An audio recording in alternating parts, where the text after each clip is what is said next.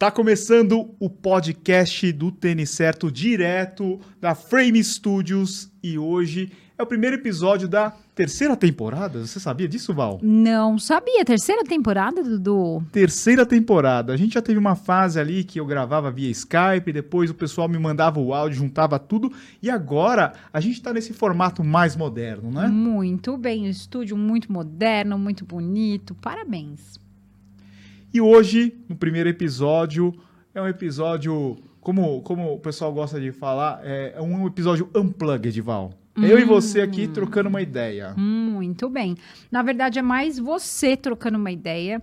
É, o, o Tênis Certo completou sete anos agora, há pouco tempo, né? Nós fizemos live, foi uma coisa linda, maravilhosa. E eu falei para o Edu, você precisa gravar um podcast contando a história do tênis certo, mas não só uma não só aquela coisa do da evolução do tênis certo como um canal, mas como uma empresa, né? Como a, a tu, o teu crescimento da forma assim de olho de negócios e muito pessoal, porque o Edu é uma pessoa muito reservada. Então eu falei, eu conheço a história dele e acho que vale muito a pena compartilhar com vocês. Vamos lá. Você tem tempo, Val? Senta que lá vem história? Senta que lá vem história, Dudu. Senta que... Eu sei que a tua história é bem longa. Então, São 41 anos de história. 41 anos de história, pessoal. Dudu tem mais história que eu, se bobear, ou não? Não, você é a contadora de histórias. Vamos lá, vamos começar assim pela minha formação, não formação acadêmica, mas formação como moleque. Primeiro, exatamente, eu acho que a gente tem que começar a tua história na infância, porque você tem algo muito interessante uh, ligado ao esporte já na infância. Sim, desde os sete anos eu comecei a nadar muito por incentivo ou força. Por meus pais forçarem eu praticar um esporte, né? E a natação era o esporte que estava presente no meu dia a dia. Desde molequinho, desde pequeno, já ia pra piscina no Constâncio Vaz Guimarães, que você sabe onde que é? Não.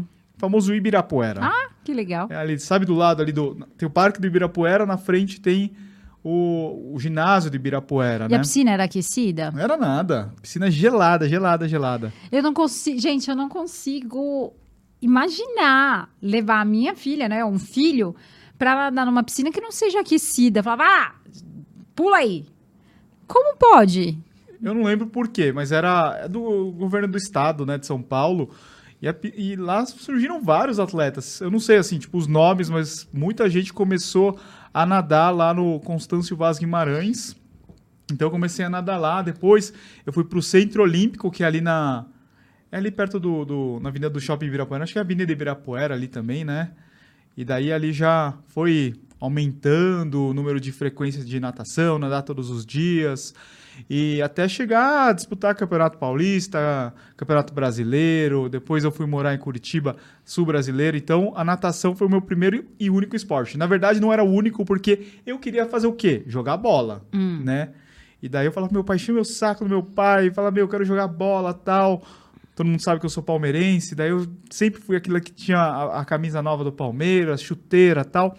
E eu lembro uma vez, eu estudava no Colégio Marista, na Arquidiocesano, é, aqui em São Paulo, né? Colégio tradicional, que tinha um campão de areia, e, e aos sábados tinha futebol lá. Eu lembro que uma vez eu fiquei no banco, hum. e meu pai, meu pai nunca ia assistir jogo, prova tal.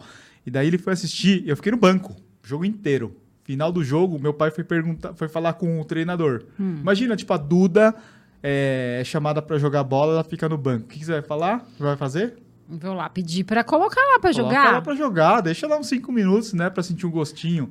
Hum. Daí eu não joguei. Meu pai foi lá reclamar pro professor. Hum. Por que, que meu filho não joga? É, então, tem uns meninos melhor e tal.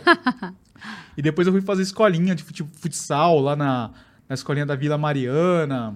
Mas eu era ruim, não era bom. Hoje, pensando assim, eu era ruim, mas eu achava que eu era bom, eu podia jogar. Mas você sabe que hoje, o que, que ia acontecer? Você ia jogar, porque hoje o mundo é diferente. Mesmo ah. você sendo ruim, ruim... Não existiria não, isso, tipo, o professor fala assim, assim, você não é bom. O professor sabe que para agradar os pais, você tem que deixar pelo menos uns cinco minutinhos ali. É, eu não é jogava, é de... eu não jogava. Eu me esforçava, mas não jogava.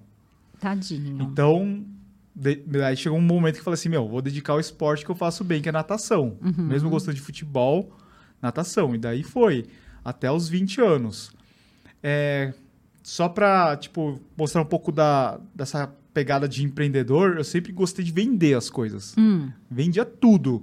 Pequenininho, eu juntava os gibizinhos lá, e ficava na frente da casa da minha avó, tipo, 6, 7 anos vendendo gibi.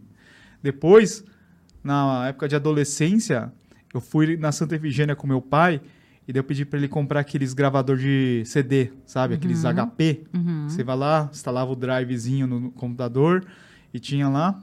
Daí tava naquela época de Napster, de. Qual que eram os outros? Tinha esses aplicativos, né? Acho que o Napster era o mais famoso. Você ficava lá Baixava à noite. a música que você tinha queria. tinha que baixar de noite, né? Porque pagava só um pulso e a internet era um pouquinho mais rápida. Daí eu ficava lá baixando as musiquinhas, fazia lá o, o meu top hits, que eu chamava, já tinha o selo, top hits. Então, via lá no. Eu entrava na, no site lá da Billboard, sei lá, da MTV, via quais eram as mais tocadas e vendia por 10 reais o CD. O CD Nossa! descascava, era porcaria. É. Daí vendia lá, já vendia esses negócios na escola. Quantos anos você tinha?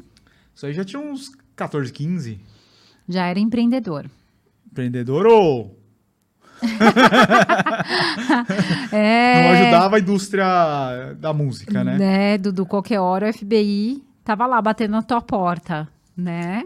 É, só pra passar um pouquinho, daí já tava na época lá de colegial, eu queria fazer engenharia, porque os- meu, meu pai é engenheiro, Você fez o colegial aonde? eu fiz o colegial aqui em São Paulo, é, no, no colégio Nossa Senhora do Rosário, também ali na região da Vila Mariana. Uhum.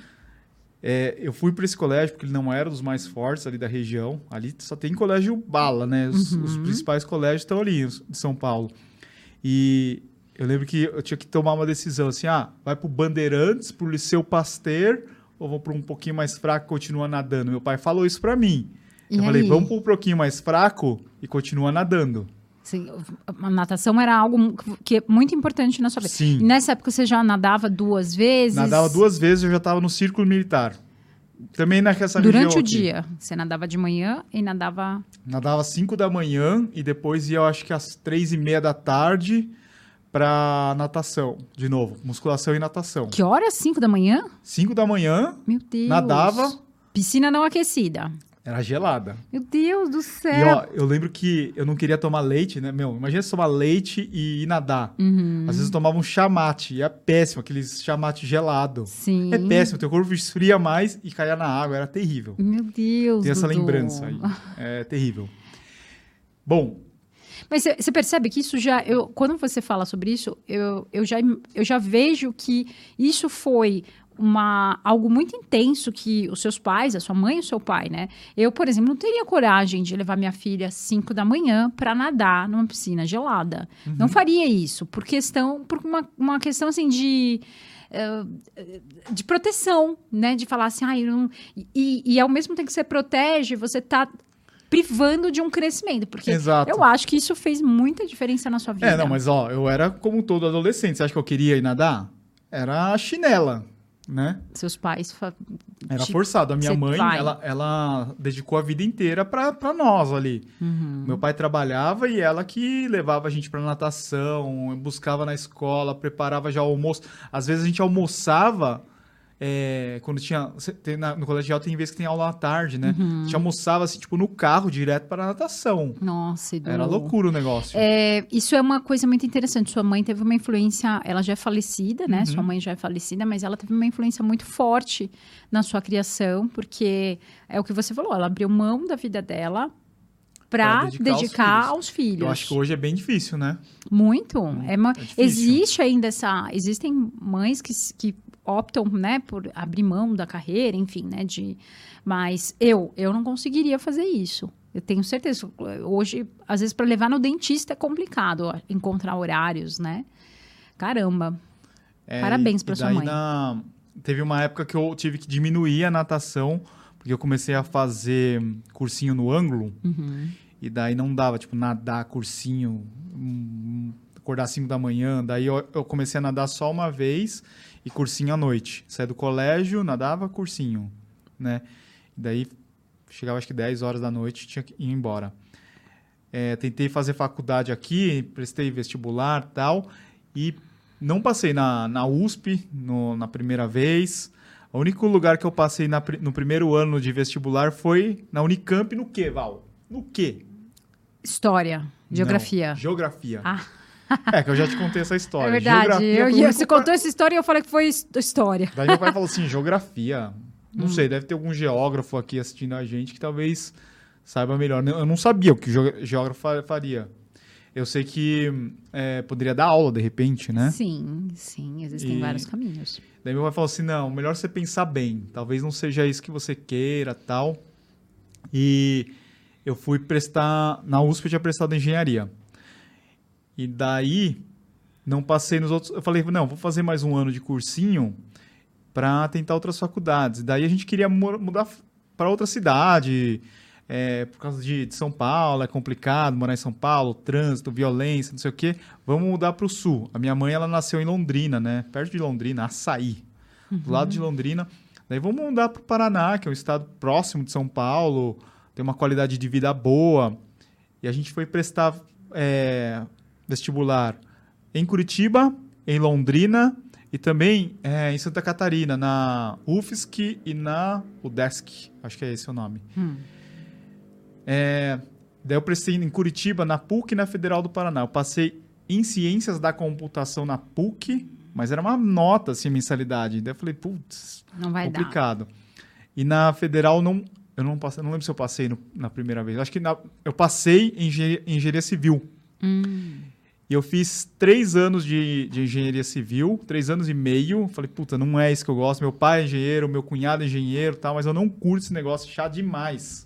Difícil demais, eu não entendo esse negócio. Não é isso que eu quero fazer. E eu ficava vagabundeando, assim, na, na aula. É, começava a aula, assinava ali a lista de chamadas, já ia pro bar com, com os meus amigos. Eu lembro que teve uma aula de economia, o professor falou, eu tava conversando lá no fundão tal, falou, você, você, japonês. Cara, deixa eu te falar um negócio, você não vai ser nada nessa vida. Não vai ser nada. Tá até escrito na tua testa. Qual era o nome dele? Não lembro. Manda um beijo pra ele agora. Um beijo pra ele. um beijo pra você, professor. Só que nessa época, quando ele falou isso, eu já tinha um negócio. Meu pai viu que a gente ficava vagabundeando na, na faculdade. Hum. Ele falou assim, ó, 18 mil reais aqui para vocês começarem um negócio. Muita gente que acompanha o Tênis Certo lembra de mim dessa época. O que, que a gente fez? A gente montou uma revistaria lá em Curitiba. Hum. E a revistaria era na, num corredor do mercado, mas não de frente para os caixas, na parte de trás dos caixas. Não tinha tanto tráfico de pessoas, né? É, então, é, eu, fui, eu lembro que eu fui fazer o cadastro na distribuidora da revista Abril, editora Abril. O cara falou assim: não, esse ponto aí é muito ruim. Você não vai conseguir crescer ali. Daí ele me deu um montinho assim bem pequeno de revistas. Tinha lá uma Cláudia, uma nova, uma super interessante, duas Veja tal. Falei, gente, era uma loja de 12 metros quadrados. Eu e minha irmã lá, pô, não vamos conseguir crescer o nosso negócio. E ele, eu falei, e o que, que a gente fez? Abrimos lá, desse jeito, a loja. Teve uma pessoa que ajudou a gente, o Mauro. Ele tinha uma banquinha perto lá da nossa casa. Uma banquinha muito pequena. Ele emprestava algumas revistas. E a gente anotava o que os clientes queriam. Então ele falava assim: ah, eu quero comprar aqui um- uma revista americana de carro. Anotava. Ah, eu quero. Anotava, anotava. A gente começou a buscar na região, no- na concorrência, e comprava preço cheio só para encher a banca e sempre falar sim. Eu, eu falei para a Mariana, e tinha um funcionário que falava: a gente só fala sim, a gente não fala não aqui. Tem, tem. Tem figurinha da Copa? Tem, sabe? Então, isso fez com que fosse crescendo. Em uma loja de 12 metros quadrados, nós alugamos a loja da frente, daí passou acho que para 20 metros quadrados e lotava. A gente empilhava é, revista, jornal tal. Só para encurtar a história, montamos mais uma revistaria no centro de Curitiba e nós passamos a ser a maior revistaria de Curitiba, só perdendo para o aeroporto. Nossa. Porque o aeroporto é difícil tinha bater, né? bastante Então, movimento. revistaria do Dudu era super conhecida na cidade. Meu, eu lembro que vinham uns outros jornal, jornaleiros, né? Falavam assim, meu, o que, que esses caras fazem? O que, que eles fazem para vender tanto num ponto que é tão ruim? Meu, eu acho que era isso, tipo, de estar tá atendendo. Eu lembro que a minha mãe ajudava bastante a gente, ela ia lá. Minha mãe era de conversar bastante com as pessoas, sabe? Então, O foi segredo era a cativando. mamãe. Mamãe, Dudu, Mariana, papai, Maria, que era a nossa funcionária, ficou muito tempo lá. Então é, é um time que foi ajudando. Sempre esse negócio assim de um ajudar o outro, né? Sim. E com chegou um momento que o dono da lotérica que ficava na frente, ele via tanto movimento, ele falou assim: Edu, eu quero comprar a sua revistaria. Só que eu quero do jeito, do jeito que tá. Revistaria do Dudu. Comprou tudo. Nome. Comprou tudo. Tá. Nome, estoque. É, e daí, com esse dinheiro, acho que foi um pouco antes, na verdade. Antes da gente vender, o dinheiro que a gente entrava, eu falei assim: eu quero fazer faculdade no Canadá. Hum. Então a Mariana, ela tirava um pouco do faturamento para custear os meus estudos lá. E depois a gente chegou ao ponto de vender a revistaria e ajudar os meus estudos lá. Fui fazer administração lá em Winnipeg, no Canadá. Aí você terminou, você parou com a faculdade aqui Parei com a faculdade aqui, tranquei, e foi para o Canadá. fui pro Canadá. Fazer administração agora. Que eu via, meu, meu negócio é comércio, eu gosto disso, de empreender. E aí, quando você foi para administração, você encerrou aqui, foi para lá, só, só fazendo a sua parte de estudos e foi. Só estudando lá. E, E- como foi para você? Então, eu acho que é um dos melhores investimentos que um, um pai pode fazer se puder fazer o filho estudar fora, aprender inglês muito bem, vivência com outras pessoas. Eu acho que isso daí é a, é a melhor coisa assim, que o pai pode dar para um filho, né? E tanto é que é isso que a gente pensa para a Duda, né? Se a gente Sim. puder chegar nesse momento que a Duda tá de fazer faculdade, estudar fora, putz, aí não só assim profissionalmente, mas acho que com para a vida dela, né? E lá eu só estudava, só que eu falei, meu, eu quero trabalhar aqui. Eu fui fazer é, trabalho voluntário na Orquestra Sinfônica de Winnipeg. Eu ficava lá, tipo, pegando ticket, anotando, atendendo o telefone. Oi, você quer, você quer participar do, do concerto que vai ter na semana que vem e tal? Ficava- Era um monte de velho falando lá, um monte de velhinho e tal. que eles têm os patronos, né? Que eles vão pagando e tal. E daí tinha que convidar, ah, tal, vai ter rifa, não sei o quê. E, e o pessoal gostou tanto de mim que eles acabaram me contratando para trabalhar lá. Que Eles me pagavam uma graninha, assim. Edu, pipoqueiro. Vou. Pipoqueiro eu vou.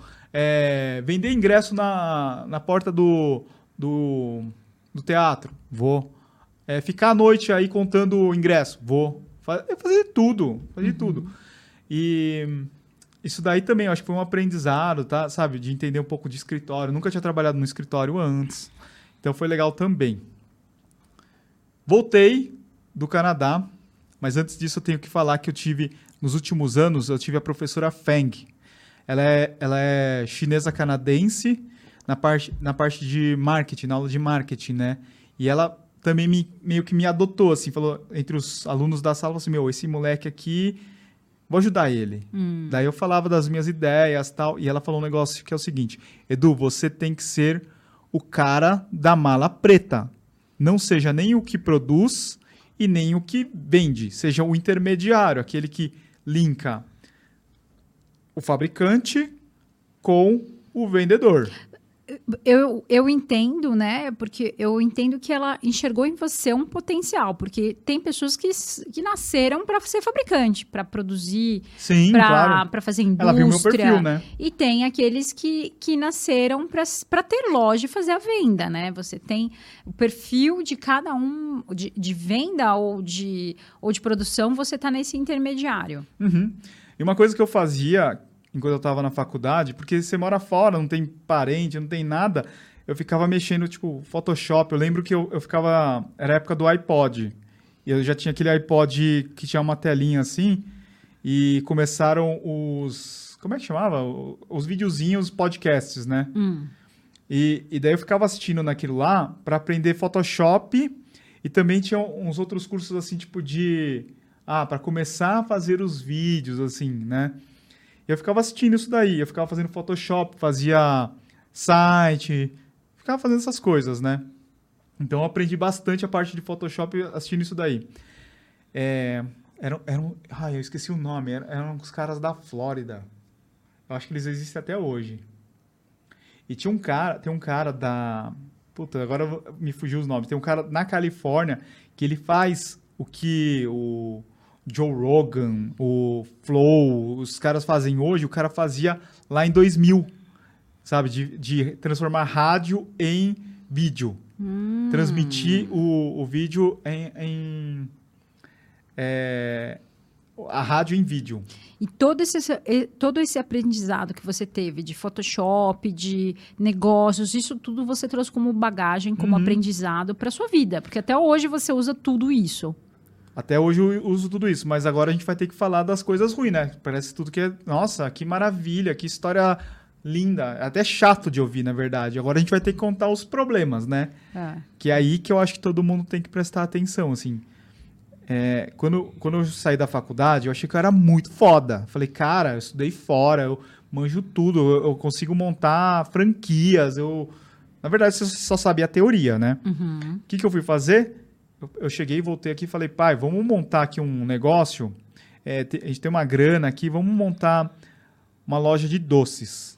Né? Então a gente é, fazia doces a granel. Uhum. Né? Então comprava ali, embalava tal, vendia isso no centro de Curitiba. Montamos duas lojas ao mesmo tempo. Uhum.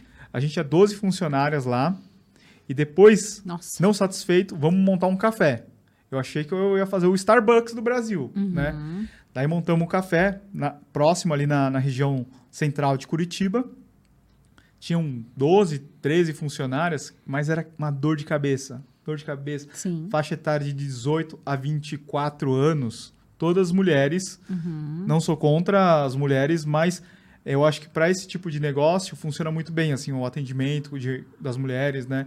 Só que é uma, é uma, é uma idade, assim, que é, Tem muitas dúvidas. tem muitas verdade, dúvidas. Tanto para homens quanto para mulheres. E daí a gente as- tinha, assim, problemas, muitos problemas trabalhistas. Sim. Mulher que engravida, é, problema, problema na, durante é, período de experiência. Então, causava muito problema jurídico, trabalhista. Isso eu- é um desgaste assim, para o empresário, para o empreendedor, muito grande. Né? Isso fez com que meio que hum, é, desse uma desanimada, assim, principalmente em mim. Falei assim, cara, não dá. Daí uma coisa que... É eu, que os problemas vão minando a sua energia, né? Sim. Cada, cada vez que aparece um em, vez de, problema. é, em vez de você pensar em, em estratégias de crescimento, você está pensando em estratégias de se defender dos problemas. Sim. né? Isso Então é muito tira ruim. muito, consome muito a sua energia. É, e daí o que, o que eu fiz foi é, pensar assim, meu, talvez eu não seja tão bom assim quanto eu imaginava. não vai rolar isso aqui. Mas ao mesmo tempo era, era um negócio assim muito bacana assim que a gente desenvolveu, logo, é, layout de loja e eu lembro que as pessoas já deixavam o cartão assim, falavam assim, meu, eu quero montar a franquia de vocês. Sem saber, sem saber quanto Aham. fatura, saber os problemas. Sim. Só que a gente não tem um modelo desenvolvido para franquear. A pessoa só pode franquear, ou só deveria franquear, depois que ela tem um, mobe- um- um- um modelo, modelo validado. Uhum. Né? Então, quando você não tem, é difícil porque vai dar merda no futuro. Sim. Né? É, e, e quando eu tava, eu ficava mais no café, assim, porque a gente não deu certo com os funcionários, tinha um, um giro muito grande, eu acabava ficando mais lá, dando uma atenção maior. E daí tem um livro do, do Howard Schultz, que ele é o fundador do Starbucks, que até o título é Dedique-se de Coração. Quando você bota o coração no teu negócio, independente de quanto você está faturando, de quanto... é, se você... é, sabe, você não precisa ficar pensando assim, ah, vou- eu vou ganhar um milhão, vou vender o meu negócio aqui por milhões. Mas quando você se dedica, o negócio vai acontecendo, vai acontecendo, vai acontecendo. Sim. E isso é uma coisa que eu sempre levei. Todos os dias eu penso, meu, dedique-se de coração. Se você não se dedicar, teu negócio não vai dar certo. Pra tudo, pra Pra qualquer tudo. coisa. Se você se dedicar de tudo, né? coração em qualquer coisa, aquilo vai fluir. E eu percebi dúvida. que lá eu não estava me dedicando de coração. E o que aconteceu? Tive que fechar as lojas, né? Uhum. Fechamos tudo ao mesmo tempo, assim. Desgaste total, desgaste dentro da família. Desgaste financeiro. Financeiro, desgaste perdemos emocional. Sim. Eu lembro que a gente teve que pagar multas Sim. dos aluguéis, porque você Sim. faz um contrato de 36 meses, fecha no primeiro ano. Sim. Acho que era no primeiro ano, se eu não me engano. É, não deu certo. E mas, mas as coisas vão acontecendo assim que você nem imagina, assim, as oportunidades vão aparecendo. Muita gente fala assim, né? Ah, eu não tenho oportunidade. Outro dia eu tava passando assim, um mendigo falou assim: Deus, o que, que eu fiz para ter tanto. para minha vida ser tão ruim? Mas eu pensei assim, meu, e, às vezes deve, ele deve ter umas oportunidades, só que ele não enxerga, né? A pessoa tá tão presa, achando que a, o universo conspira de forma ruim para ela, que ela não enxerga as oportunidades, né? No meu caso foi diferente. Eu tava lá na, no café e eu conheci um cara que, tipo, ele me ajudou demais, assim. Talvez ele nem perceba, acho que ele nem sabe que ele me ajudou tanto. Eu, eu nunca falei isso para ele, né? Que é o Richard, Richard Liu. Ele, ele é brasileiro chinês, taiwanês, só que ele foi estudar fora. O pai dele, ele. Eu não lembro se o pai dele era comerciante, também deu a mesma oportunidade que eu tive, só que ele foi para uma, uma faculdade Ivy League. Você sabe o que é Ivy League, Vavá? Não. É a, são as top das faculdades do, dos Estados Unidos. Então é a Columbia, é a Yale, é, qual mais? A, a MIT, são essas top, né? E ele foi para a Columbia, que fica em Nova York. Ele é formado em engenharia, eu acho. Nossa. O cara, meu, manja demais ainda estudando numa faculdade dessa, ele, a pessoa se desenvolve muito. Muito. Então eu aprendi demais com ele essa questão assim, tipo de ser organizado, é, entregar entregar mais do que além do que, a, além do que a expectativa. É, mas assim na forma de, de forma prática. Por quê? Conversando com ele, ele gostou de mim, ele, ele viu que eu tinha alguma coisa diferente, assim as coisas que eu fazia. Quando eu, quando eu, eu encerrei a atividade das lojas, eu, eu liguei um, com toda a humildade. Falei, Richard, meu, preciso da tua ajuda. Tem alguma coisa que eu posso fazer para te, te ajudar no seu trabalho? Ele trabalhava numa empresa de petróleo, a maior do mundo, é, fazendo projetos de hum, educação à distância, já naquela época. Uhum. Isso a gente está falando de 2008, 2009, mais ou menos. Ele falou assim, Du, tá bom, vem aqui na minha casa, vou te emprestar um computador aí, começa a fazer aqui uns design, alguns sites e tal, estruturar algumas coisas. E eu ficava lá do lado do cara. Quando você tem um mentor assim, é Sim. é impressionante como acelera o seu aprendizado. Sim. Né? Eu ia almoçar com ele, eu ia ver coisa nada a ver com ele. Falar, a gente falava, ele já falava em ações que eu nunca tinha pensado, o cara já investia na bolsa. Então, uma pessoa que eu aprendi bastante. Mas o cara era pão duro pra caramba, assim. Nossa, cara, que cara pão duro. Mas o cara junta patrimônio, assim, né? Ele, e ele me levou uma vez para os Estados Unidos. A gente ficou alguns meses lá nos Estados Unidos, acho que três meses em Orlando, trabalhando de lá. E era bacana, assim. Só que ele era muito duro, assim, comigo. Ele era duro demais. Uhum. É, tipo, meu pai é muito duro, Richard era duro. Então a gente aprende com as pessoas que são não são aquelas. Você não vai lembrar daquele professor que era bonzinho. Não. Você vai lembrar daquele professor que era mais pesado, assim, duro, Sim. né? Então eu aprendi bastante com o Richard. E esse, essa foi uma pessoa que eu aprendi bastante. Como eu já estava com essa experiência do oil and gas, chegou um momento. Eu comecei, comecei a fazer site. Eu aprendi também com ele a parte de programação. Fazer alguns sites, WordPress, tá, tá, tá. E comecei a fazer. Ah, tá, fulano de tal que é um site. E eu ia lá e fazia. E Isso era quando? Que, que ano? 2008, 2009. Que a internet estava começando, estava ali não, já, já tinha, já tinha é, não, já, já tinha. tinha já 2008 tinha. já estava. E é, nessa época eu fui, o meu cunhado trouxe uma tirinha assim do jornal, hum. falando assim, ó, tem uma oportunidade de emprego no Alphaville, lá de Curitiba. Daí era para comércio exterior mas poderia ser formado em administração. Fiz administração lá no Canadá. Uhum. Daí eu fui lá, tal, entrevista em inglês, tal, gostei do, lugar.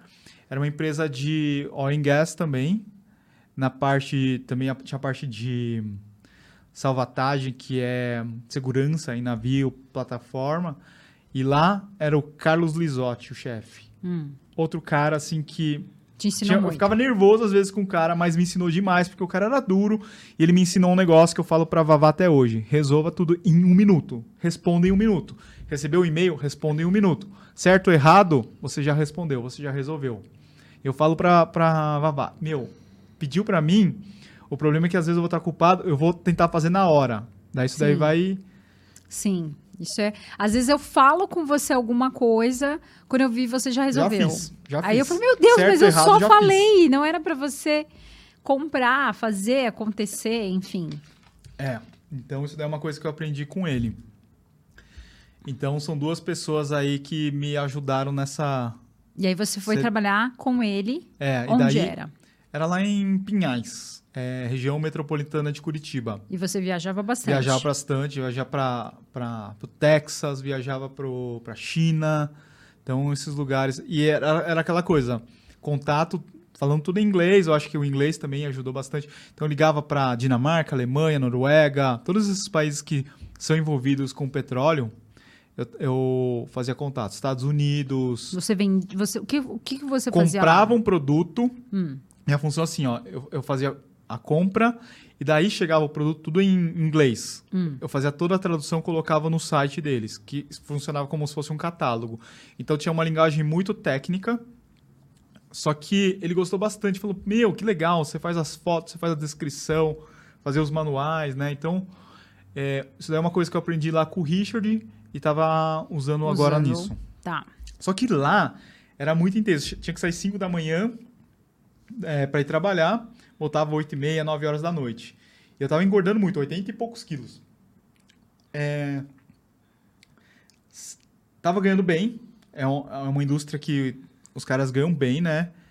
É, são pessoas muito especializadas, são empresas que têm um faturamento alto, então ganha-se bem. Só que a minha saúde estava péssima. Não conseguia mais. Essa época eu já não nadava, já não corria, não fazia nada. E você gastava tudo em viagem.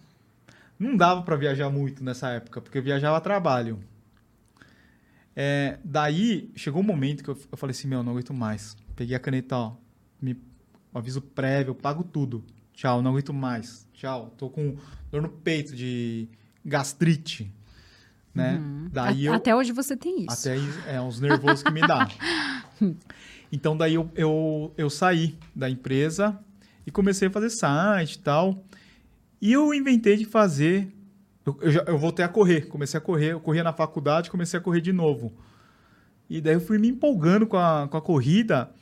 E eu falei assim: meu, não existe nada assim que eu coloco o nome do tênis e me fala um tênis similar. Eu inventei o Shoe Finder. Tem um vídeo no canal falando sobre isso daí. É, quanto que eu gastei, os problemas que eu tive. E então a pessoa usava o iPhone, era só para iPhone, iOS. Colocava assim o nome do tênis, ah, eu uso o Nimbus. E daí ele sugeria três modelos similares ao Nimbus, a pessoa clicava, era direcionada para Amazon. Esse, esse site só funcionava mais funcionava mais para os Estados Unidos. Então clicava lá na Amazon e comprava o tênis, eu ganhava uma comissão, Uhum. né? Tá. Daí dava os crash lá, dava os problemas de iOS, porque tinha atualização. Putz, daí eu ficava só gastando dinheiro e tal. Durou alguns meses, não durou muito tempo isso aí. Mas eu tava lá no Parque Barigui uma vez, daí o, o Alexandre da Procorrer, amigo até hoje, ele bateu assim, ó Edu, quero falar com você. Seguinte, eu vi que você tem um aplicativo tal, de corrida tal. Você não queria trabalhar aqui na Procorrer? Falei, putz, Ale, só tenho meio período, porque eu já fazia uns sites e tal, ganhava uma graninha. Só tenho meio período para ir na, na Procorrer. Daí eu peguei. Daí ele falou, beleza, não, já ajuda pra caramba. Pegava minha bikezinha, ia lá na Procorrer, fazia parte do site deles, redes sociais, é, Google, anúncio no Google, anúncio no Facebook. Que ano que, que... Isso aí, é, 2000 e... A gente está em 2022, tem?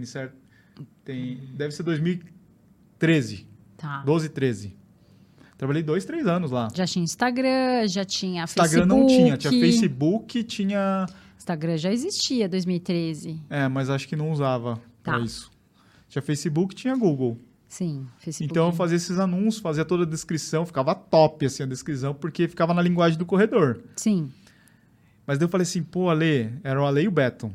Eu trabalhava do lado do o Beto. O, o Beto também é, é sócio, eles são irmã, irmãos, né? Falei, Beto, olha, eu acho que você tem que produzir conteúdo, meu. É difícil você ficar concorrendo com Centauro, Netshoes, Dafit. Esses caras botam uma- um caminhão de dinheiro. Vou começar a fazer aqui um blog. Blog tênis certo. Já era tênis certo. E por que que é tênis certo? Porque é o seguinte, ó, tava pensando num nome, e olhando as coisas e tal, tinha uma caixinha. Você lembra daqueles dilatadores nasais? Uhum. Você já usou aquilo? Não. Eu usava. Ah. Ele puxa aqui assim pra cima, daí Não acredito você muito, consegue respirar. Mas, eu acho que funciona assim. Daí eu, o nome desse dilatador nasal era Breathe Right. Respire, respira certo. daí eu falei assim, pô, tá aí o nome, tênis certo. É, eu sou muito de pesquisar assim, ah, é, SEO é bom, é, tinha disponível no Instagram, no YouTube. Daí eu já fui pegando os domínios e tal. E tênis certo é até hoje. Muito bom. A logo, não, é o logo. O logo. é, é menino. O logo, ele eram várias bolinhas dessa daí, de várias cores. Eu pedi para um designer argentino fazer. Eu não lembro como que eu cheguei no cara, mas eu vi que ele fazia assim coisas muito simples, que Criativas. criativas que você não precisava nem pensar assim, que você já entendia o que era. Sim. Mas na verdade tem uma mensagem subliminar. Que agora que é, eu vejo essa. Você falou outro dia e agora eu vejo É um sempre. menino segurando o pintinho, fazendo xixi. Na Bélgica tem o Manequim Peace. Já ouviu falar nisso? Já. Na Bélgica, na, em Bruxelas, eu acho que tem o menininho fazendo xixi. Então é o menininho Aqui, fazendo xixi. Agora você falou isso, agora eu vejo, gente. Se vocês não viram aí, é esse rostinho ali, a, a- a dobrinha do tênis, e ali, ó. Não dá pra ver se tem que ser meio fazer um esforço aqui pra poder enxergar, mas agora, você, agora eu só vejo isso. Então eu fazia o blog. E daí nessa época eu, eu já conheci acho que o Sérgio Rocha. Ah, de eu ligar, acho que é, eu tinha que ligar, falar assim, ó, não sei, eu conhecia esse pessoal, já conhecia os youtubers, youtubers. não tinha muito, tinha o Gustavo Maia e o Sérgio Rocha. Uhum. É, são os dois primeiros canais. Acho que o Mania não veio bem depois, Mania de Corrida, o canal dos corredores. Então eu já conheci o Sérgio, conheci o pessoal da ASICS, eu, eu participava das reuniões, porque o Beto deixa- me chamava, falava assim, ó, tem um- tá vindo aqui os modelos novos de ASICS, Mizuno. Daí eu participava das reuniões para ver os tênis e tal. Era bem legal. Então eu já tinha acesso aos tênis, naquela época, tipo, Nusa. Aquele Nusa preto com Nossa. solado colorido, bombava, era estoque assim, putz, até o teto. E eu tinha acesso aos tênis, poderia tirar foto, então eu já podia fazer os reviews, né? Aham. Mas daí o Sérgio falou assim: Edu, você tem que fazer isso daí que você faz em vídeo. Botar no YouTube. O pessoal tá vendo cada vez menos texto, tá. Blog tá caindo, né? Uhum. Eu falei, meu, tenho puta vergonha de fazer isso, né? Daí ele. ele. ele. Não, daí eu fui pesquisar se, tipo, uma forma que eu não precisasse aparecer tanto. Daí eu vi um site, não, melhor, um site, um canal do YouTube, que o cara aparecia com a mãozinha assim, mostrando a chuteira tal. Ele não aparecia. Eu falei, meu, é isso. Só aparecer e falar assim. Acho que desde o começo era eu, eu sou Eduardo Suzuki, Eduardo Suzuki, têniscerto.com. Eu lembro que eu tinha que falar toda vez meu nome e o site, Eduardo Suzuki, têniscerto.com. Né? Porque não existe nada mais valioso para você do que o seu nome. Sim. Então, eu acho importante você ter o seu domínio. Eu tenho meu domínio, eduardosuzuki.com. Aham. É, Eu tenho o meu? não sei. Tem que pensar Tô bem. perguntando porque eu acho que você deveria Pra fazer. quem tá começando um, um perfil no Instagram, meu, usa o seu nome, sabe? Não Valerie Run, né? Era Valerie Run antigamente. Era. Aí mudei pra Valerie Valerie, Valerie que é o meu apelido. É, então, é, e, e desde sempre é Eduardo Suzuki. As pessoas sabem quem eu sou, Sim, né? faz sentido. Tem ca- vários canais do YouTube que o cara não se apresenta, então você não sabe. Fala assim, ah, o apresentador do canal tal. Você não sabe o nome da pessoa, Uhum. né? Você Faz assiste sentido. direto, só que você não sabe quem é. E os vídeos do Tênis Certo, não. Todo mundo, eu falo meu nome, a Val fala o nome dela, o Rodrigo fala o nome dele, porque daí assim é fixa, sabe quem são os apresentadores. Uhum. Sim. E o têniscerto.com também era outra coisa que as- eu queria que as pessoas fixassem. Então, falava direto têniscerto.com. E aí você começou o canal sozinho. Sozinho, lá no quarto da minha irmã, em Curitiba. O primeiro vídeo é tosco, é o unboxing do Adidas Ultra Boost. É Nossa. Um, é um amarelinho. Você recebia já tênis nessa época? Comprava. Comprava. Até, nossa, muito tempo comprando. Muito, muito tempo. O primeiro tênis que eu recebi foi da Skechers. É, se não me falha a memória, foi da Skechers. Primeira viagem que eu fiz com uma marca foi com a Fila, se eu não me engano. Lá pra Das. Lá na, pra Ivoti. Pra conhecer a DAS. É. E daí eu lembro que a matéria até saiu na Runner's World. Foi legal. Foi legal. Bom, é, que mais? Ah, então daí eu tive que sair da Procorrer. Chegou um momento que eu falei assim, meu, eu tenho que decidir o que eu vou fazer. Eu tive a brilhante ideia de falar assim, não, vou me dedicar 100% ao tênis certo. Imagina, tipo, você, você ganha uma grana, vamos supor que teu salário é 5 mil, vai. Você ganha 5 mil por mês, daí você fala assim, não, vou me dedicar aqui ao Instagram Valerie Mello. Que não tem remuneração nenhuma. Aham. Você vai ter que criar essa remuneração, certo? É. Mas isso foi bom, porque você, quando se dedica de coração 100%, Vai. a coisa funciona, né? Uhum. Isso foi, inclusive eu entrei mais para frente em 2018, né? Eu entrei em 2018 e, e, e eu levava duas coisas, levava meu escritório de contabilidade e o tênis certo. E o tênis certo, para mim, ele só realmente fluiu e eu comecei a, a, É 100%. a subir quando eu me dedi- eu abri mão do, do escritório e entrei 100% no tênis certo. Quando você. Mas eu tinha muita insegurança, porque eu já era, eu já tinha minha casa, minha filha, escola, isso tudo me preocupava demais. Né? Eu, eu era casada, meu marido faleceu e a partir dali era comigo, né? Aliás, até antes, né, da, quando ele ficou doente. Eu tinha muito medo de não conseguir dar conta da. da- e, e a minha cabeça era muito assim, terrorista. Nossa, tô deba vou para debaixo da ponte, vou passar fome, né? Então, por isso eu tinha muito medo. Mas a partir do Mas momento acho que, que quando foi, foi. teve essa, essa virada, aí eu comecei a encarar o tênis certo como se fosse um Sim, negócio é um mesmo, assim, negócio. sabe? É um CNPJ, Tem que fazer dar certo, tem que fazer, dar lucrar. certo, tem que fazer lucrar. Então, é, aí você quando, você, quando a água bate na bundinha, você vai ter que se mexer, né? Senão Sim. você vai morrer afogado. Sim. Então, dedicação total. Eu tinha. Eu morava em Curitiba, daí eu tive que morar, mudar para São Paulo, porque eu falei, meu, se eu ficar em Curitiba não vai rolar. Eu tava vindo direto, eu já vinha fazer reunião na Nike, eu já vinha na, na ASICS, eu já Isso vinha na em Adidas. 2016, 2017. É, por aí. Daí eu, eu mudei para São Paulo. Meu pai tinha uma casa na, na- Tinha, não tem, né? Uma casa na Serra da Cantareira que ele não, mora, não ficava lá porque ele tinha mudado para Portugal. Uhum. E eu fiquei lá, né? Ficava lá. Não, acho que é. Eu acho que ele tava fora, não lembro. Daí eu ficava aqui em São Paulo sozinho, gravava. Você vê, quem acompanha o canal há mais tempo sabe da, das mudanças de estúdio. Sim. Quarto, é, era um quartinho banheirinho, quartinho de empregada num banheiro que eu filmava os, os B-rolls. Depois passou a ser no No quarto do. Não, começou. Foi, na, foi lá na parte de baixo da casa do meu pai, que era um eco desgraçado, Bastante eco. muito eco. Daí, depois eu já comecei a fazer um, um quarto só de estúdio, dedicado, que já tinha lá uma luz, câmera fixa, tinha os Você tênis. montou ba- os, os tinha tênis bastante tênis. todos. Acho que o começo era caixa de tênis, depois virou tênis atrás, porque já Uhum. tinha tanto. Você fez Virou o seu tênis, armarinho.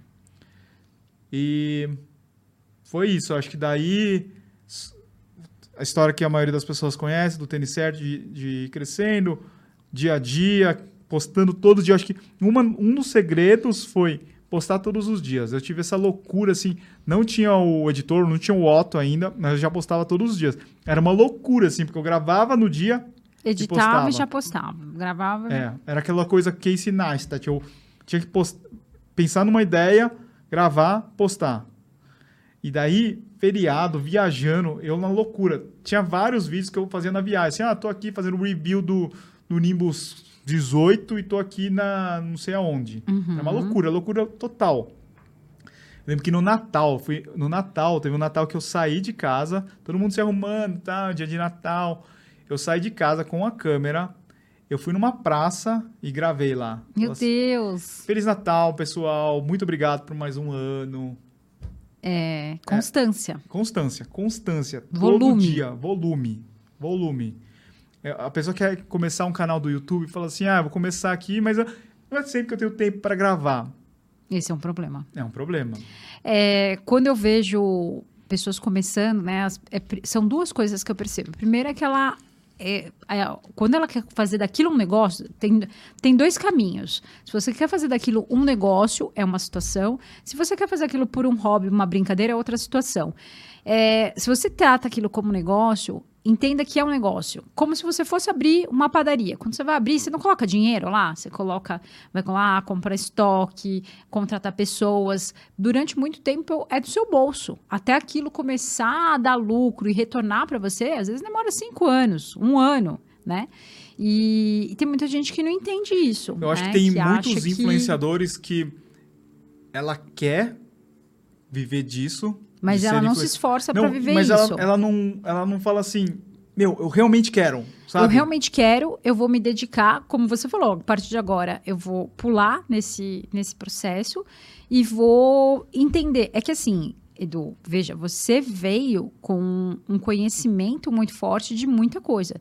Edição, é, a própria parte de fotografia, você tem essa coisa da engenharia de desenho, você tem uma vi você visualiza cores, desenho, você tem isso tudo lá de trás. E você trouxe muita coisa na sua bagagem que funciona muito, senão você teria que pedir para alguém fazer para você. Né? Então você já conhecia, falou assim: ah, quero ter um canal. Você sabia montar, você sabia fazer blog, você sabia como esteticamente fica bonito. Né? Então isso tudo já entrou é, muito forte para você, né? Então você já trouxe isso. A maioria das pessoas não tem, né? Então, pra, ou ela paga para alguém fazer isso, ou ela vai atrás até ela entender, até ela fazer, demora. Agora, essa questão de constância, você só vai aprender a hora que você fizer uhum. todos os dias a mesma coisa. É. Isso só vai dar frutos daqui um ano, dois, três, quatro, né? E muitas pessoas não têm paciência para esperar. Eu né? acho que também uma virada de chave é quando começam a entrar pessoas alinhadas ao mesmo objetivo, Sim. né? Então, eu tava lá sozinho, sozinho, sozinho, você tem um crescimento, assim, vai crescer. Só que daí você soma forças. Entrou você em 2018, né? Sim. O Otto já tava?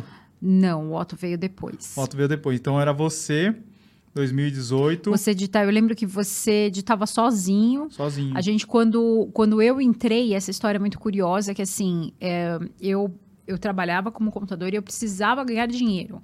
E eu encontrei o Edu, por acaso, a gente já se conhecia de, de corridas e tal. Eu sabia quem ele era, assistia vídeos e tal. Só que a gente não se falava porque ele era do YouTube e eu do Instagram, né? Então uma eu era rixa. uma rixa. Então o YouTuber não falava com o Instagrammer, cada um na sua, na, no seu quadrado.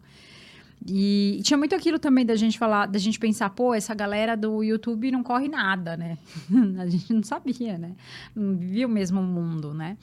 E, e, o, o, Instagram era um negócio que era todo dia você indo, fazer, você tinha que ir nos treinos, correr, acontecer e já postar. YouTube era diferente, né? E, e aí eu encontrei o Edu em uma corrida. Eu fui correr a New Balance New 15K. Balance 15K eu a convite da Mari Pires, ela me convidou para correr essa prova. Eu precisava correr 30 quilômetros. Eu fui lá, só que eu só consegui fazer 25, porque me deu dor de barriga, uma coisa que nunca acontece comigo. Piriri. Um piririco, famoso piriri. Famoso piriri. Passei muito químico. mal. Não, aí eu era no shopping Eldorado. Sorte, hein? E aí, sorte, nossa, nem fala. Aí eu parei no 25, fui no banheiro, passei muito mal. Foi, foi um era uma época que eu estava treinando, mas eu tinha muito problema. Meu marido já estava doente. E foi numa época bem que ele estava é, acamado. Foi, eu, eu tinha muito problema emocional. Muitos problemas em casa. E isso refletia na minha corrida, na minha, no estresse, né? Eu passava muito mal. E aí eu encontrei com o Edu, né, no banheiro, na saída não, do banheiro. Não, no não, pão de eu queijo. já tinha passado mal. Eu tava no pão de queijo, tomando uma coca, tentando me recuperar. E o Edu foi. começou a brincar comigo, né? Começou a falar. Tava com o Maico. Eu comentei, tava com o Maico, que também é um fanfarrão. E aí os dois começaram a brincar e tal. E o Edu lançou, né? Porque eu tinha tomado lactobacilos vencidos, tava passando mal. E aí eu falei, pô, esse cara é engraçado, porque eu já falava com o Michael, né? O Michael já era muito. Eu achava Acho ele que você legal. participou de um, uma live com ele. ele. participou, é, ele me chamou, me convidou para participar de uma live no YouTube. Ele foi muito simpático comigo. Aí, aí eu falei, pô, Edu também é. E eu vi que todo mundo era muito legal do YouTube, era coisa da minha cabeça, né? E, e aí, eu, eu já falei sobre isso, mas algumas pessoas talvez não saibam. Eu tive um insight eu estava precisando de dinheiro, porque as contas lá em casa subiram muito, né? Eu, eu trabalhava e eu ganhava, sei lá, tira, fazer retirada de Prolabore de 7 mil reais. E, sei lá, na época. E, e era muito dinheiro isso na época. E- só que minhas contas de 7 mil, de 14 mil, né, sei lá, eu- eu- isso era pro Labore, mais as despesas, eu passei a ter conta de 40 mil, né, gastos. E 40, 50, coisas muito altas.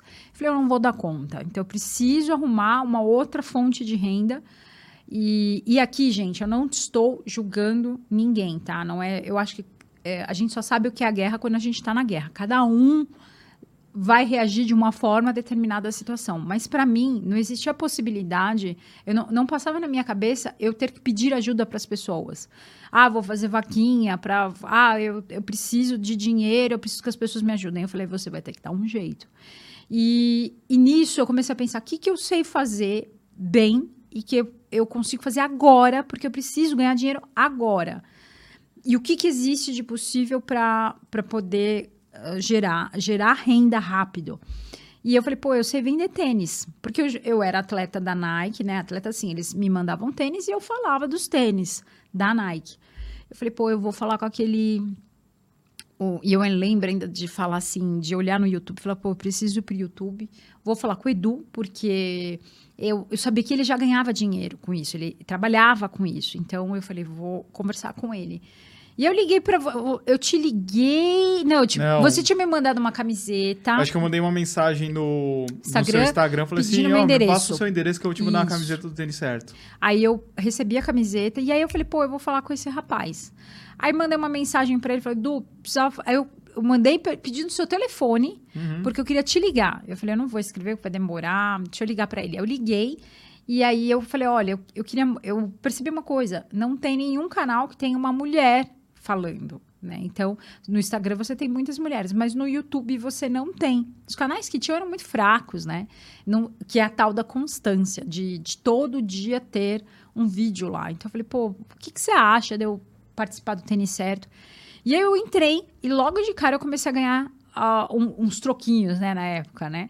Então eu- aí ele me explicou como fazer, como fazer os vídeos, como eh, fazer parcerias, né? Então eu pegava lojas, falava do produto da loja e aquela loja me comissionava. Então eu era uma vendedora, né? Então eu comecei a aprender com o Edu a vender. E em pouco tempo, o que eu ganhava no escritório, pouco tempo assim, três meses, três, quatro meses. Aliás, no mesmo mês, eu comecei a fazer um trabalho para Olímpicos, né? Que foi o, o Corre 1, né? A gente entrou no projeto do Corre 1. Foi na mesma semana. Eu entrei no tênis certo, saí da Nike. E aí falei, olha, agora eu não tenho exclusividade com marca nenhuma. Entrei no tênis certo. E naquela semana eu já fiz muito mais do que eu fazia no meu escritório. Né? Então, em três meses eu já dava o que eu tinha de renda do escritório, eu já tinha duas vezes mais fazendo pelo tênis certo. E foi assim durante um bom tempo, né? Foi trabalhando isso durante tra- levando os dois trabalhos, né? Então era o tênis certo, o escritório, a minha casa, um doente, uma filha, uma gata e corrida e maratonas, né? Porque tinha mais isso também, eu queria. Então foi realmente uma loucura naquela época. E você era muito meu amigo, né, Sim. Assim, de, de me dar toques, de falar Não, as assim, coisas só que eu pra tinha gente pensar numa troca, é, eu era muito focado no YouTube, assim, 90% do tempo dedicado ao YouTube. Daí, com a chegada da Val, a Val até falou assim, vamos fazer mais Instagram também, postar mais fotos na época. Nem tinha Você vídeo, tinha não, vídeo? você- não, acho que na época tinha No- vídeos, não, mas no feed você... não, eu acho. No feed não, era só vídeo no Não, tinha Stories. sim, tinha sim. Tinha? Tinha, 15 segundos, era, acho que era época de 15 segundos, Não, era bem... GTV tinha. Mas de 15 segundos, não era Reels, era, eram videozinhos, eu lembro que era bem rápido, depois passou para um minuto, depois Virou virou, uma bagunça, mais. aí é a bagunça que todo mundo sabe. Aí agora virou o que virou. E, e eu falei para você, eu falei, olha, você... Tem a oportunidade no Instagram também, né? E tem uma outra coisa que já naquela época eu falava pra você. É, eu- você sempre foi muito reservado, sempre. Eu não sabia nada da tua vida, mas eu percebia que você era uma pessoa que não tinha raízes. Lembra que eu te falava isso? Eu falava assim, Edu, é, eu era muito raiz, né? Eu casei muito cedo, de 22 anos eu já estava casada, já tinha casa, já tinha família, já tinha escritório, já tinha responsabilidade.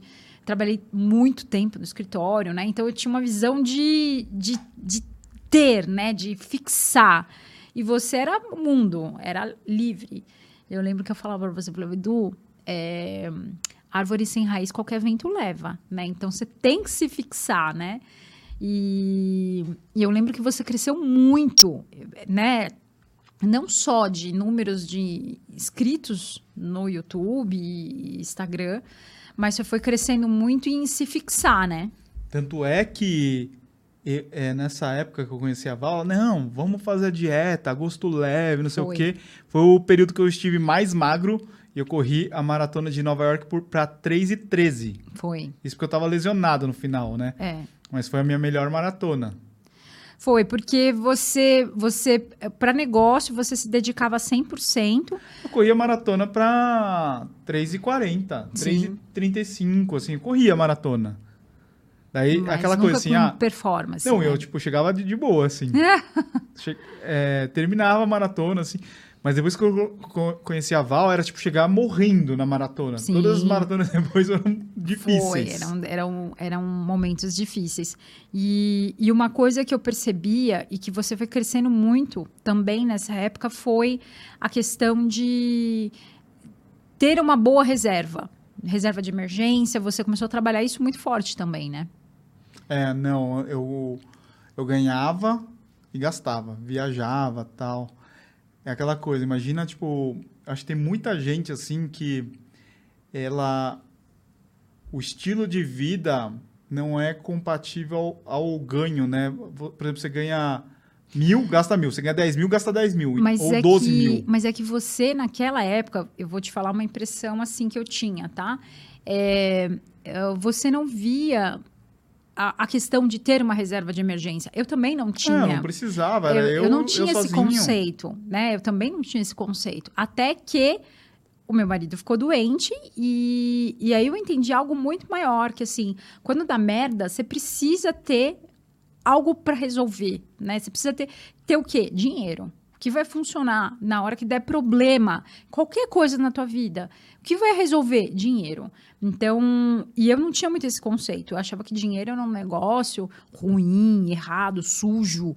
É, você tem que você tem que ter o bastante para sobreviver ali. É quase que ganhar e gastar, ganhar e gastar, ganhar e gastar, né? Não tinha muito essa essa Mas consciência. acho que, acho que, exatamente, acho que o brasileiro, ele é educado de uma forma assim que o dinheiro é sujo e, tipo, você tem que passar rápido esse dinheiro, sabe? Era, era, eu não sei como, mas era assim, eu, eu nem imaginava, mas era um negócio assim automático, sabe? Era, é, parece que, sei lá, ter uma segunda renda nunca passou na minha cabeça, né? Eu falava, ué, mas eu tenho meu escritório, eu ganho 7 mil, eu gasto 7 mil e tá tudo ótimo, né?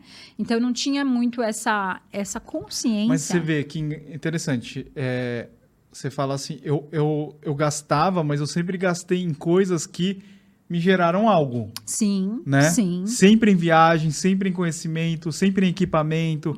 Ah, eu tinha zero na minha conta corrente.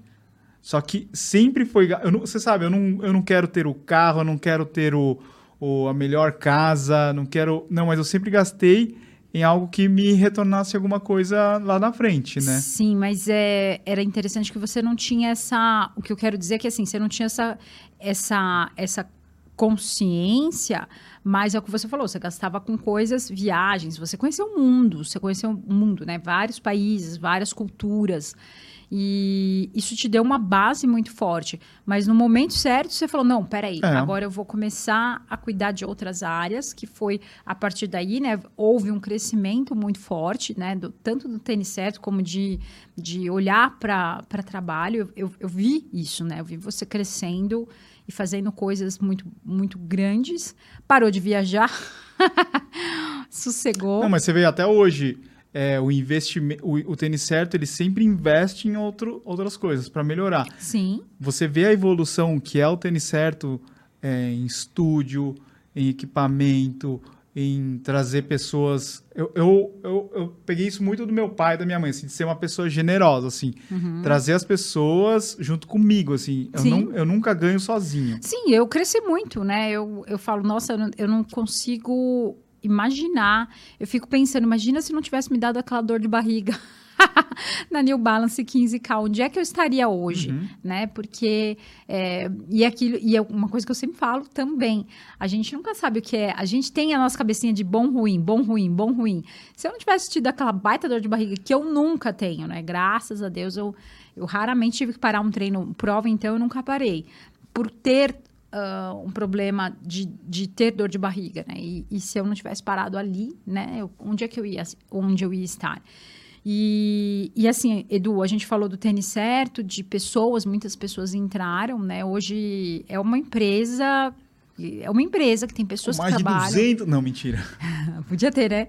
Não, é, é- Eu acho que tem que ser um, um crescimento, assim, E, e o que eu ia chegar é o de seguinte. pessoas legais, né, principalmente. o, pro- nosso propósito do tênis certo é levar pessoas a linhas de chegada, né? Qual é o qual é a nossa missão? Qual é o nosso propósito? Levar pessoas a linhas de chegada.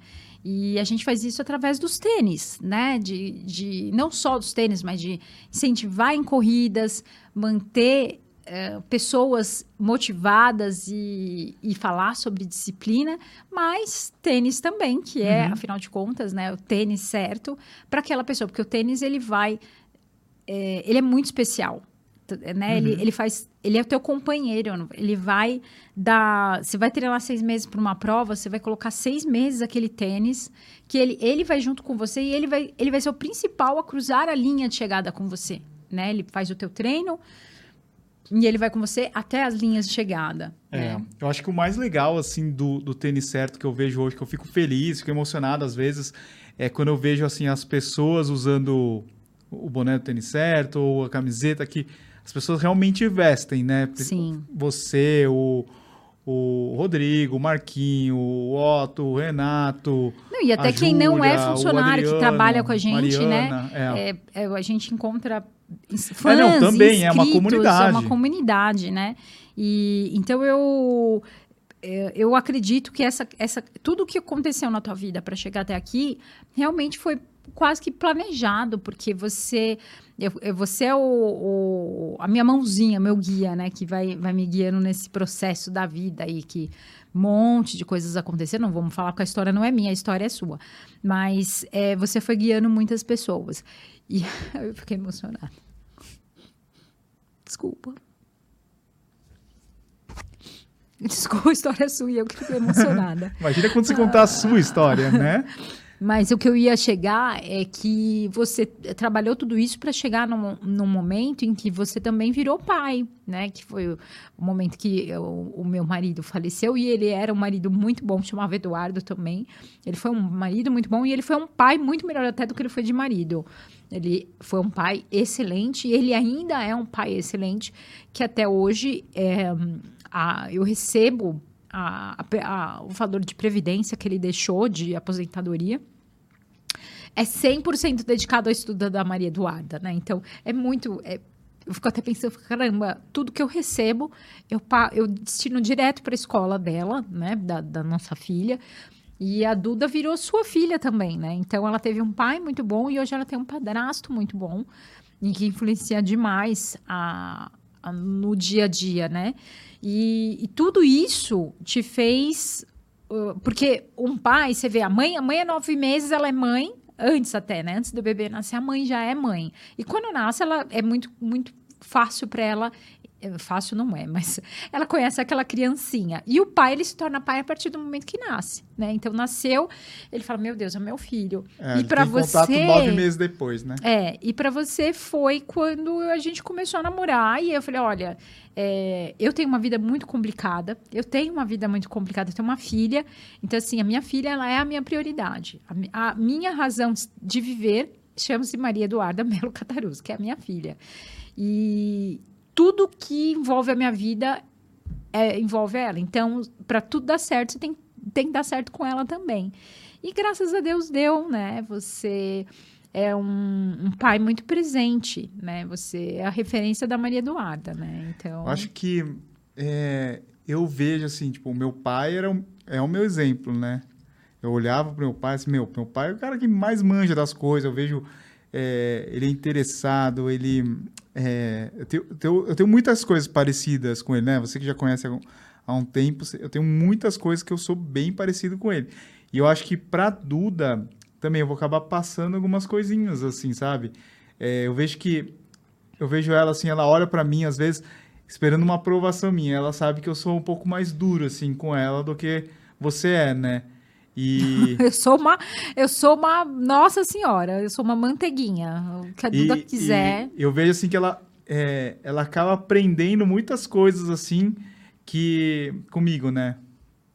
E sei lá, eu acho que eu, eu, o que eu posso fazer para ela é dar essas oportunidades que eu tive assim de aprender as coisas, de é, saber lidar com as pessoas assim. Eu acho que o negócio mais legal que eu acho que eu posso passar para ela, né?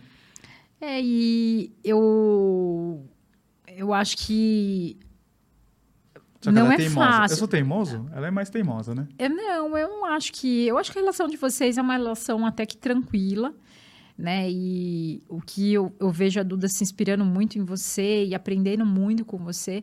Mas o que eu acho assim é que existem alguns pais, pais de sangue, que não são pais, né? Que não assumem os seus filhos que não, uh, não são capazes de dar sequer uma, uma pensão para um filho. Né? E eu acho isso um absurdo tremendo, não consigo, não entra na minha cabeça.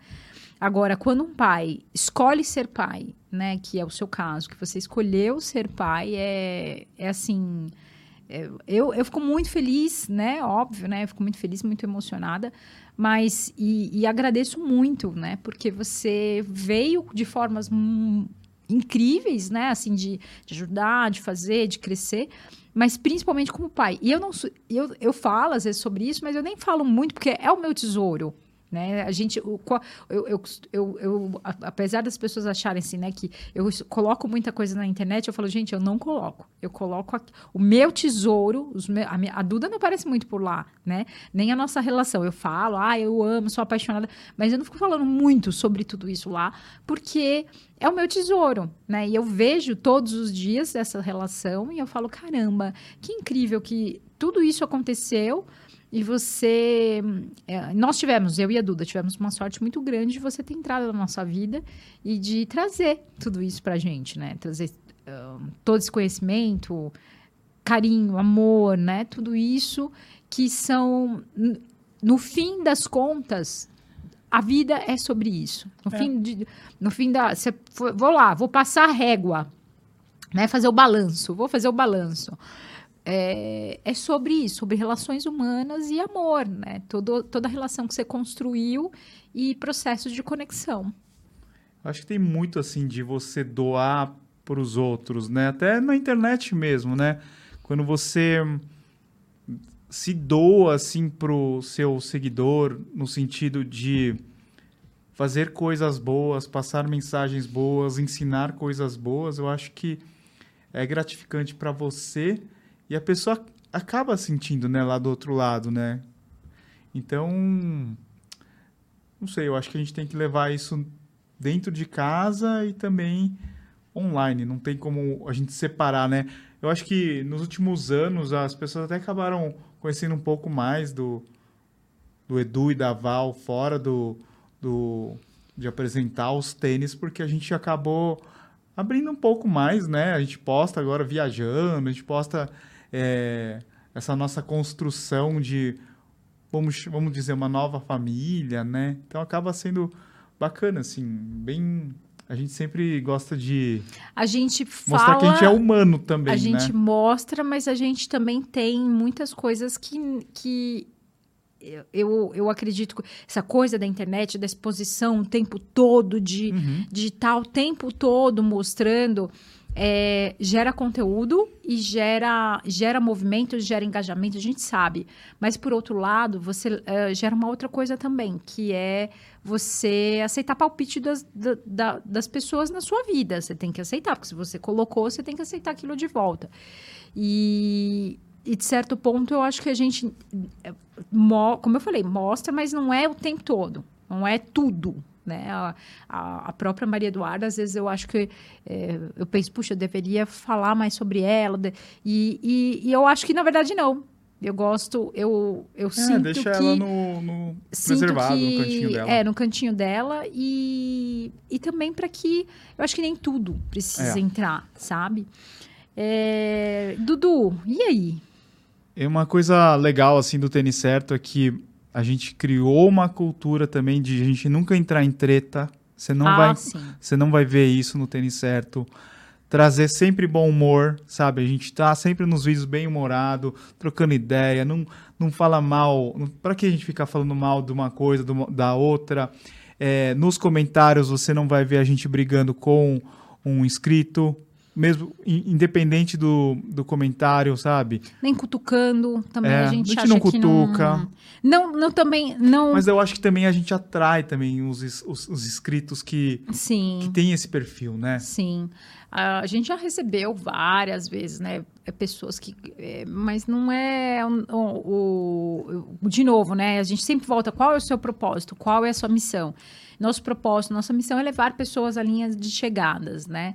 Então, quando você foge disso, você começa a, a ir para outros lados, você vai para outros lados, né? Você acaba perdendo o teu foco nesse processo. E que, graças a Deus, a gente continua mantendo. E eu acho que a gente só tá começando ainda. A Apesar tá dos sete começando. anos, estamos entrando pro oitavo ano, né? No ciclo do oitavo ano. Mas eu acho que a gente só tá começando. E- Pode parecer bastante tempo de internet, mas não sei, eu acho que passou tão rápido que a gente tá começando ainda. E eu agradeço essa conversa que você teve aqui, porque eu acredito que vai. Eu queria, falei para você, você precisa contar a tua história para as pessoas, porque é, tem muita coisa. E o principal que eu vejo é essa sua. É, é muito parecido com o Steve Jobs, né? De, de Imagina, ter. aí você. Não, calma, de, de levar habilidades que você aprendeu lá atrás para a vida inteira. É aquilo e, que a- para mim é uma falha minha, porque eu, eu tive muitas oportunidades, muitas, muitas, de aprendizado, de crescimento, de estudar em lugares legais, de conviver com pessoas legais.